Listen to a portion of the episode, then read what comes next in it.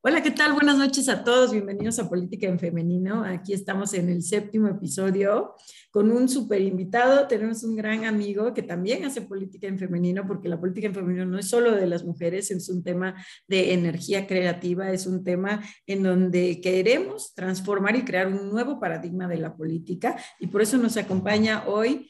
Miguel Ángel González, que es muy, muy amigo de todas nosotras, lo queremos mucho.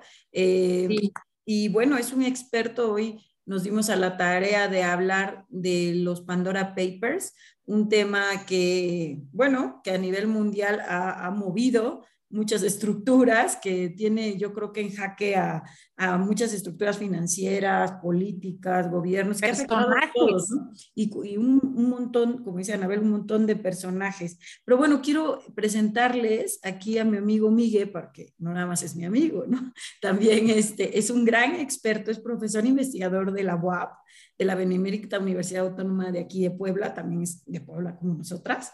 Es contador público y abogado, es maestro en gestión pública aplicada, coleguita mío también en eso, maestro en finanzas públicas, está, se está doctorando en economía política del desarrollo, eh, es socio director del despacho AMC Business. También tiene un podcast buenísimo, no se lo pierdan. ¿Cómo se llama? Neteando las finanzas, buenísimo. Y es conferencista a nivel nacional e internacional. Entonces, bueno, aquí les dejo a Miguel González. ¿Cómo estás, Miguel? Hola, mi querida Araceli, Anabel. Un gusto saludarlas y compartir eh, eh, este podcast con ustedes, porque además son mis amigas, pero sobre todo grandes mujeres que inspiran, a las que aprecio, quiero, respeto, admiro y sobre todo sigo. Ay, muchas, gracias. Oye, y antes de que empieces a, desahogar, el tema, que yo sé que eres súper maestrazo de eso, pues también decirte que eres el primer caballero que entra a la política en femenino como tal en un podcast, o sea, en, en un programa o en una edición, así que pues entras como siempre como los grandes y pues ahora sí te dejamos con muchísimo gusto para que nos aterrices una de las noticias que sin duda le dio la vuelta al mundo y que como bien lo dijo mi querida Ara, anda eh, de alguna forma también ya en, en la boca de mucha gente, tanto en gremios que probablemente pensábamos que no eran como tan tocables, ¿no? Y hoy lo vemos que pues de alguna manera nadie está exento, así que adelante. Saludos a todos. Hombre, muchísimas gracias, gracias porque, como bien decía eh, mi querida Araceli, eh, la política en femenino no es exclusiva de un género, es, es una sinergia eh, de entre todos y en ese sentido, pues agradecerles el espacio. Fíjense que el, el Pandora Papers, como hoy se le conoce a este gran escándalo, filtración, pero más que filtración, el trabajo de investigación de, de algunos periodistas, ha hecho destapar la caja de Pandora.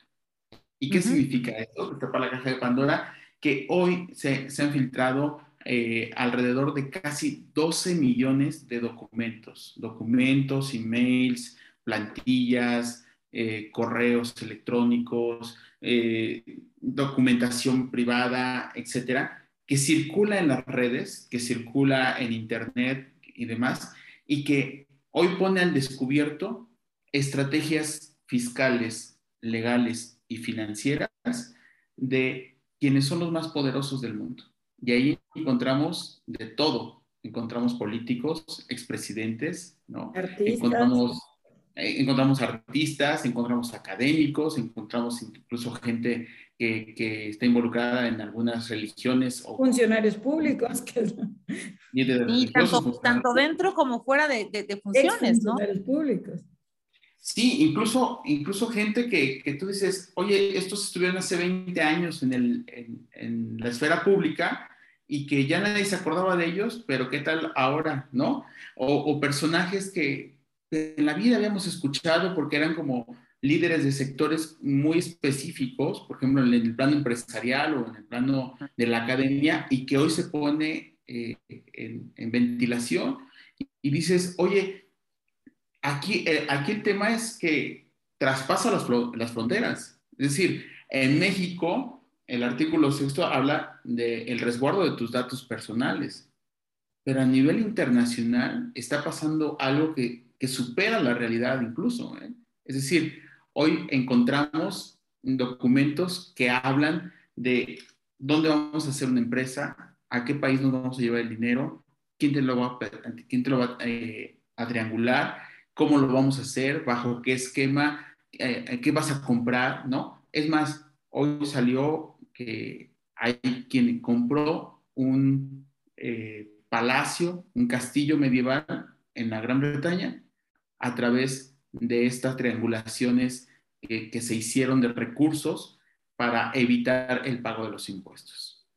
Y aquí valdría mucho la pena, porque, porque ustedes también son expertas y han sido muy críticas también de estos temas, de el papel del Estado. ¿no?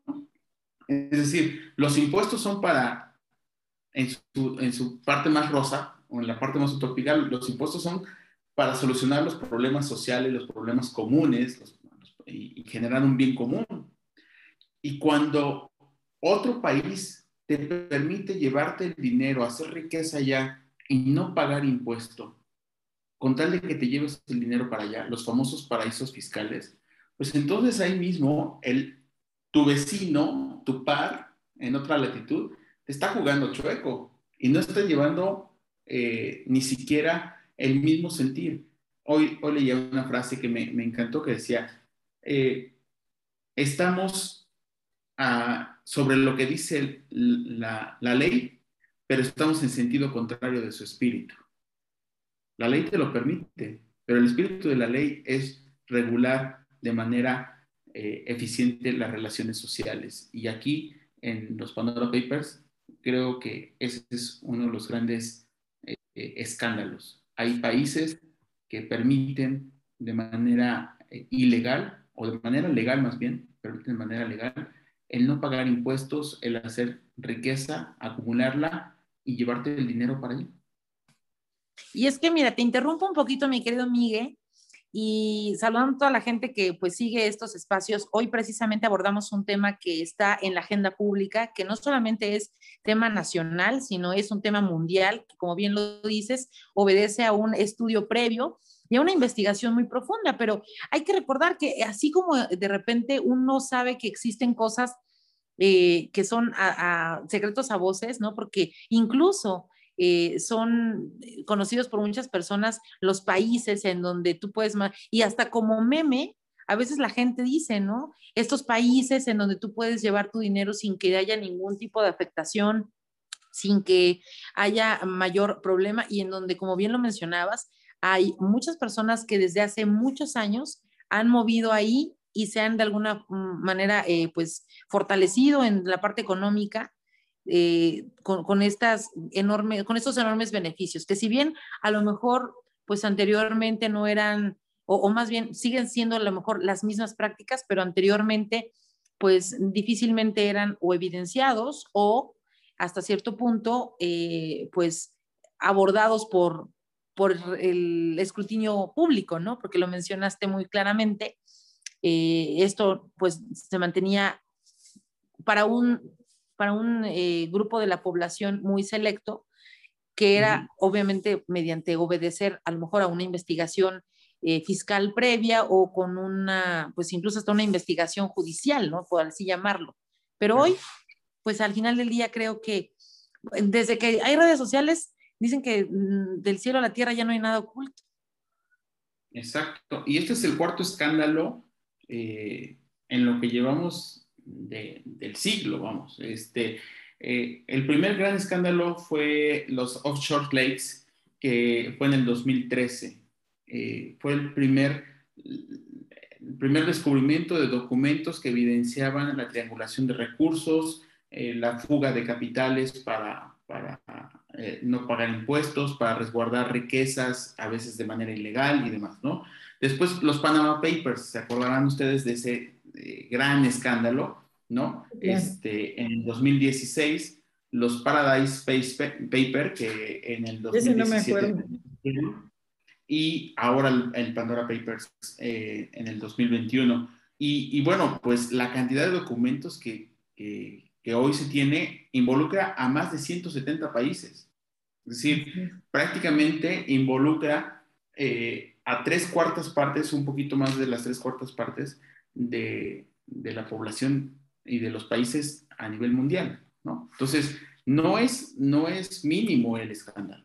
No, yo creo que eso es lo realmente preocupante, ¿no, Miguel? O sea, el nivel de corrupción al que hemos llegado a nivel mundial, siempre decimos, es que en México la corrupción, ¿no? Nosotros que hablamos con, en cosas regionales o locales o en América Latina, si lo quieres ver así, pero cuando vemos esto, pues todo viene, o sea, y siendo países desarrollados que tienen muchísimo más control, controles fiscales, pues también está sucediendo esto en todas partes, o sea, es increíble. Lo que hacemos en política en femenino es explicar de cerito, ¿eh? Porque que es el, a lo mejor nosotros decimos Pandora Papers y ya tiene súper claro de lo que estamos hablando, ¿no? Hay una investigación, hicieron una investigación periodística alrededor de 150 periodistas coordinados por el Consorcio Internacional de Periodistas de Investigación, eh, hicieron, los coordinaron y lograron filtrar estos archivos, ¿no? Dentro de los archivos, ya los mencionó Miguel, hay este, fideicomisos, eh, sociedades fantasma, compra y venta de inmuebles a través de terceros, todos estos, ¿no?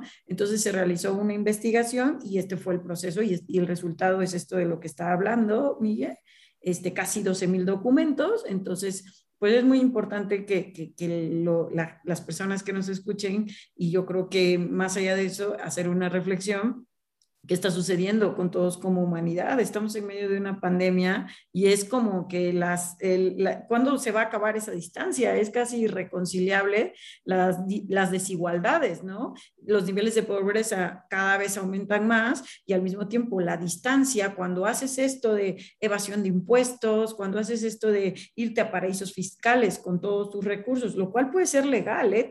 o sea, se puede hacer legalmente. Si tú declaras y dices, eh, yo, y eso lo estaba escuchando hace un momento, decía, si yo mi, mi patrimonio me lo quiero llevar, solamente lo hago saber así a, Hacienda, o sea, hago una declaración de, de, esos, de esos bienes y me lo puedo llevar a donde mejor me convenga. Lo que es que no sucede de esa forma, ¿no? Que eso es lo que, lo que evidencia, evidencia la corrupción y la falta de pago de impuestos, pero sobre todo la falta de solidaridad humana, la falta de ser ciudadano, de de ser solidario con la humanidad, porque finalmente esto representa salud pública, representa eh, vacunas, representa servicios públicos, representa escuelas, educación, o sea, todo lo que implica el pago de impuestos. Exactamente, y de alguna manera una participación en la que, pues, si bien es cierto, eh, empieza el orden en donde incluso algunas personas que gozan de estos privilegios pues también exigen a, un país en donde ni siquiera tienen su recurso, ¿no? Y que se quejan de una situación que está sucediendo y que de alguna manera, pues ellos también lo están de alguna manera fugando a través de esta, e, e, estas prácticas.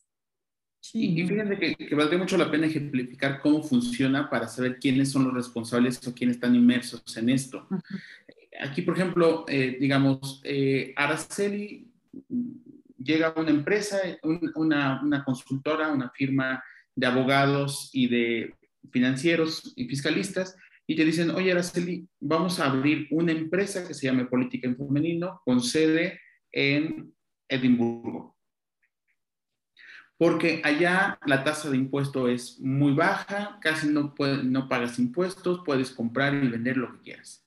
Y ahora todos tus clientes, a quienes tú les vendas un servicio, en lugar de que te paguen aquí en México, te van a pagar allá. Y allá vamos a ir mandando todo el recurso, ¿no? Y entonces vamos a inflar las arcas financieras de esos países que te están abriendo las puertas de un paraíso fiscal que te dicen, tráeme tu dinero, aquí vas a comprar, aquí vas a gastar y no te voy a cobrar los mismos, la misma carga de impuestos que eh, te cobrarían en tu país. Y entonces Araceli accede, abre su empresa allá, política en femenino, y va a facturar desde allá todo lo que venda aquí en México. Es decir, estamos sangrando a nuestro propio país, a nuestras propias comunidades, para mandar el dinero a otro lado, ir gastar a otro lado y demás. ¿Se acordarán ustedes eh, que era una de las grandes críticas a un sexenio no, no muy lejano aquí en Puebla que decían, oye, pues todos los funcionarios de primer nivel vienen de otros estados, se van para allá el fin de semana y allá compran, allá comen y allá todo y se están llevando la lana de Puebla. Bueno, pues ahora veámoslo a nivel internacional, ¿no? Presidentes, empresarios, Imagínate, por ejemplo, ahí este, esta cantante colombiana está en, la lista. Shakira. Shakira, ¿no? Miguel Bosé. Muchos, muchos. Miguel Bosé. o futbolistas, Miguel Bosé, decían, oye, pues voy a ir a cantar a Puebla, pero ¿sabes qué? La factura salió de una empresa de un paraíso fiscal y me vas a mandar la lana ya, ¿no? Oye, ¿cantaste en Puebla? ¿Pagas tus impuestos? Ay, sí, ¿qué crees? Doble tributación no se permite, un tratado internacional, allá estoy. Entonces, ¿a qué voy con este, con este ejemplo? La política es corresponsabilidad y la sociedad es un cúmulo de, relaciones corresponsables. Entonces, aquí también la especialización, la academia, la profesionalización, el conocimiento se pone al servicio de la corrupción. Un despacho eh, experto en materia fiscal, en materia financiera, en materia legal internacional, arma todos estos esquemas, cobra una lana por ellos y llegan y te lo ofrecen a ti para que vayas allá. Entonces, también hay una corresponsabilidad de, nuestros colegas eh, expertos en, las finanzas, en lo legal, eh, en la parte fiscal, en la parte económica. El conocimiento hoy también está al servicio de la corrupción, al servicio de la ilegalidad, al servicio de la delincuencia. Y eso hay que decirlo, porque de repente decimos, oye, solamente los políticos son los malos, o los empresarios, ¿no? Hoy la política federal pareciera que, ah, eres empresario, eres malo, no puedes ser empresario, mucho menos puedes ser rico, aunque te estés partiendo el lomo todo el día, ¿no? Pero hoy también el conocimiento se pone al servicio de ellos y por una lana, al final de cuentas, creo que todos, todos estamos sucumbiendo a esto. Sí, yo creo que sí, yo creo que lo más importante es realizar la reflexión como sociedad, ¿no? Realizar una reflexión como humanidad, o sea, hasta dónde llega, hasta dónde llego yo también, porque es muy fácil juzgar, ¿no? Al de enfrente y decir lo que tú dijiste. Solo los políticos, ¿no? Pero ya estamos viendo que es todo el mundo, o sea, el que hace deporte y es futbolista y promueve una vida saludable, el que es artista y tiene una fundación, Shakira tiene una fundación muy fuerte en Colombia y ayuda socialmente y dona por aquí, por allá, Miguel Bosé, muchísimos valores, pero no, finalmente estamos hablando de que la corrupción, la ambición y el dinero pues nos pueden corromper a cualquiera de nosotros, ¿no? Y es donde entra el, ¿Qué tanto necesitamos la educación en cuanto a ciudadanía, en cuanto a civismo, en cuanto a valores como humanidad y en cuanto a derechos humanos? O sea, yo creo que el, el, hacer ese análisis y decir esto va más allá y qué bueno que se destapó porque es una puerta, de verdad, como dice Miguel,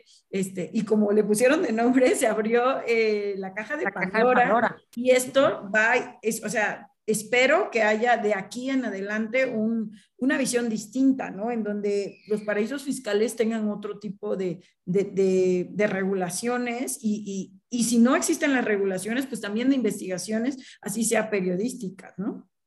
Fíjate que precisamente ahorita que estamos como celebrando esta semana de, llaman por ahí, de, las famosísimas eh, finanzas sanas, ¿no?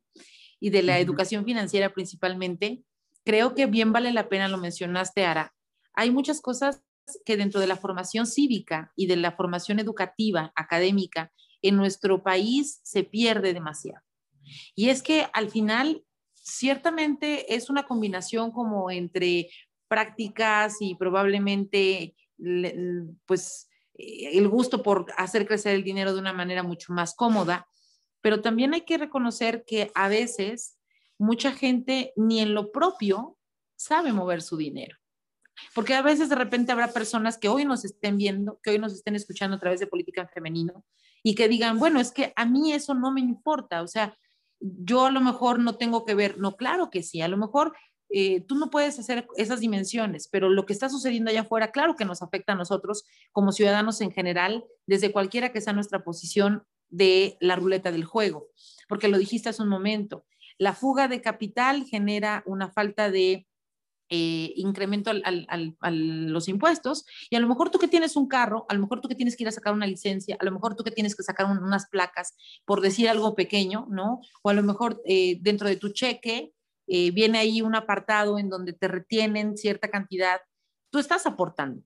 y de repente estamos aportando, ¿no? Y de repente ves que millones y millones y millones pues pasan así, como que de lado, y entonces dices, bueno, ahí es en donde hay una disparidad, ¿no? Pero junto con eso también, bien vale la pena que esto, de alguna manera, así como cuando se hace un ajuste de, tuercas en algún área, pues también pase, pasemos a, hacerlo en otras áreas, ¿no? Que en este caso yo creo que el tema de la educación financiera es elemental en una formación desde niños. ¿Por qué? Porque muchos problemas de la vida en general, dicen incluso, hay un, hay un dicho muy fuerte, pero es real, que cuando la pobreza entra por la puerta, el amor sale por la ventana. Y tristemente, México es un país que por falta de conocimiento, de repente llega a tener una enorme cartera vencida, porque tenemos un altísimo porcentaje, tenemos malos manejos de créditos, tenemos eh, negocios que se quiebran, tenemos eh, personas que no saben y jamás pueden vivir una vida eh, plena, una vida digna, una vida ordenada, y viven para pagar deudas todo el tiempo. Y se mueren pagando deudas, y se mueren pagando la casa de Infonavit que compraron hace 40 años, porque no tenemos un hábito o no tenemos la preparación o el conocimiento de educarnos financieramente. Y yo creo que eso también... está el desequilibrio también. Exacto. O sea, entonces hablando de una persona que se muere pagando una casa de Infonavit al lado de los, si, o sea, nada más date la tarea de... Exacto, entonces por, eso lo digo. y es una por eso que de verdad eh, insulta. es absurdo. Entonces, precisamente por esa falta de, de paridad, por esa falta de, de orden, deberíamos también de legislar ahí, eso es una, una dinámica que dentro del marco legal, eso debería de estar en agenda. El, así como eh, tenemos una clase de civismo, ¿no? En donde por lo menos, y eso creo que hay riesgo de que a veces desaparezca porque ni siquiera está en, en, forma, deberíamos también... No hay civismo, lo quitaron. Exacto, imagínate, a mí me tocó, a mí todavía me tocó. Pero imagínate cómo, cómo, cómo queremos. Nosotros no somos empresa muy ancianones. Ahora que, pero ¿cómo, cómo queremos ciudadanos preparados y con conciencia si lo elemental que a lo mejor podemos tener como base para empezar de piso parejo no lo tenemos claro? Y en, en, en las altas esferas esto, eso también no se, no se respeta y no se hace valer. Entonces, yo creo que hay mucha chamba. Sí, hay mucha chamba que hacer, porque imagínate también el mensaje que se está mandando hoy desde los Panama Papers y todos estos, y con los Pandora Papers se abre mucho más. Estudia para que aprendas a burlar la ley y con eso ganes mucho dinero. Claro. Dos, el que burla la ley sí avanza, ¿no? O sea, son mensajes, son mensajes muy fuertes. Y otro mensaje que yo creo que, que tendría que mover la agenda nacional, por lo menos en México, es en México llevamos tres años de persecución fiscal muy intenso, muy intenso, ¿no? Los contadores... Al de a pie. Al de a pie. El, contador eh, se esperaba cada año porque venía la reforma fiscal y te, te, aventabas dos, tres cursos. Este año llevamos tres reformas. La reforma laboral, la reforma fiscal, la reforma financiera. Y aunque dicen las autoridades que no son reformas, bueno, pues ya nos los cambiaron tres veces durante el año. De tal forma que hoy este, esta persecución fiscal, este, este endurecimiento de la política fiscalizadora y de recaudación en México, abre, por supuesto, las puertas de buscar nuevos mecanismos y si es tras fronteras, mejor. Y entonces busca los paraísos fiscales. Es decir, la agenda nacional en materia de legislación, como bien decía Sana, creo que tiene que ponerse a la par de, de las exigencias globales. No podemos seguir pensando en el discurso nacionalista que, que, abre la posibilidad de buscar eh, paraísos fiscales, abre la posibilidad de buscar dónde llevarte la lana, dónde ir a hacer negocios, porque en México pareciera ser que hoy ser empresario eh, es, es un grave error y es un grave riesgo, ¿no? Y quienes lo quieren defender lo hacen a su modo porque dicen, tampoco voy a perder a lo mejor el esfuerzo de muchos años, ¿no? Claro, por supuesto. Y, y eh, ahí no tiene nada que ver este, eh, la parte discursiva, ¿no? Hoy, hoy la parte de la acumulación, la parte de la acumulación es lo más importante. Ayer se nos cayeron eh, las redes sociales, ¿no? Y Zuckerberg perdió, se calcula que, una lanísima, pero tanta es su fortuna que no representó ni siquiera el 10% de su fortuna. El 4.9. ¿No? Cuando, cuando, a lo mejor lo que perdió eh, ayer este, eh, este personaje representa el presupuesto anual de todo un país. Claro. Entonces, eh, las brechas de desigualdad están muy, muy cañonas y hoy está comprobado con los Pandora Papers que quien tiene riqueza puede generar más riqueza. Puede generar y el que no tiene, tiene muchísima distancia y probablemente nunca, como dijiste, en toda su vida no llegue. Y no es un tema de suerte y no es un tema, es un tema de desequilibrio a nivel. Es un tema de que no hay piso parejo. Y es un tema de esfuerzo, ¿eh? Porque lo dicen, es que son pobres por... Sí, hablas desde quieren, tu privilegio. Hablas desde tu privilegio. No, no, es que no quieren salir a trabajar en la pandemia porque son, no, es que estás hablando desde tu privilegio, olvídate. Sí. Pero bueno, pues esto fue Política en Femenino. Miguel, algo para cerrar, Anabel. Vas, mi querido Miguel. Pues para cerrar, primero agradecerles y extender otra vez mi reconocimiento a ustedes y, que, esto, que esto perdure mucho tiempo. Un placer. Y, bueno, pues eso, eh, lo que les decía, tener mucho cuidado en los mensajes que estamos eh, lanzando, ¿no? El tener mucha claridad de qué papel quieres jugar como empresario, como profesor, como profesionista, como ama de casa, como trabajador, como, como papá, como mamá, ¿qué, qué papel quieres jugar realmente, ¿no? O sea, hoy puedes aprender y saber mucho y lo puedes poner al servicio de la comunidad o al servicio de la élite. Y creo que ahí ya hay un, un elemento clave. Y dos, urge, urge que, que tengamos una política a nivel internacional de calidad y no solamente eh, para unos cuantos, ¿no? Y pues nada, agradecidísimo con ustedes, con la vida, por habernos cruzado un día. No, gracias. perdón, rapidísimo, pues agradecer también que nos hayas aceptado la invitación, mi querido Miguel. Sabes que siempre es un gustazo aprender de ti porque eh, siempre ahí estamos muy al pendiente tomando nota porque es, es importante, ¿no? Traes toda, o traes toda una expertise porque pues es tu pan todos los días, entonces traducirlo y aterrizarlo a una vida práctica creo que a muchas y a muchos nos va a servir. Así que pues muchas gracias a ti y que no sea la última vez que nos acompañas en Política en Femenino porque sabemos que también te regusta y como te, dijera quien te, andas moviendo también un montón de cosas, pues seguro puedes acompañarnos en otra ocasión. Muchísimas gracias a todas y a todos, mi querida Ara, Miguel. Gracias a todos, nos vemos a la próxima, bye. Gracias. Hola, queremos darle la bienvenida a Política en Femenino, un espacio de análisis y reflexión.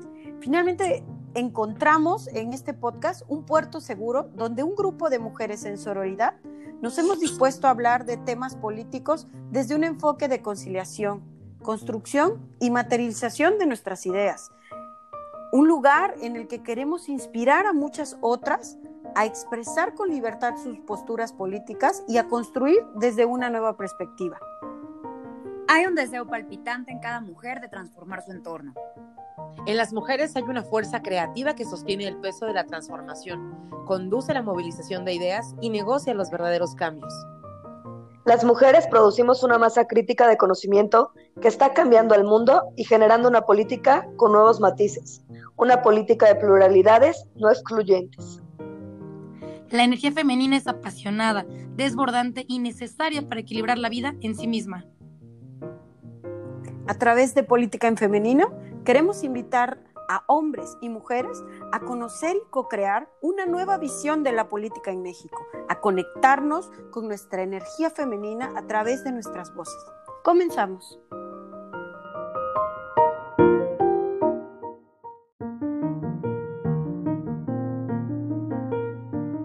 Muchas gracias a todas y a todos por escucharnos y seguirnos en estos podcasts. Recuerden compartirlo y seguirnos en nuestras redes sociales, arroba política en femenino. Estaremos muy contentos de recibir sus comentarios. Hasta la próxima.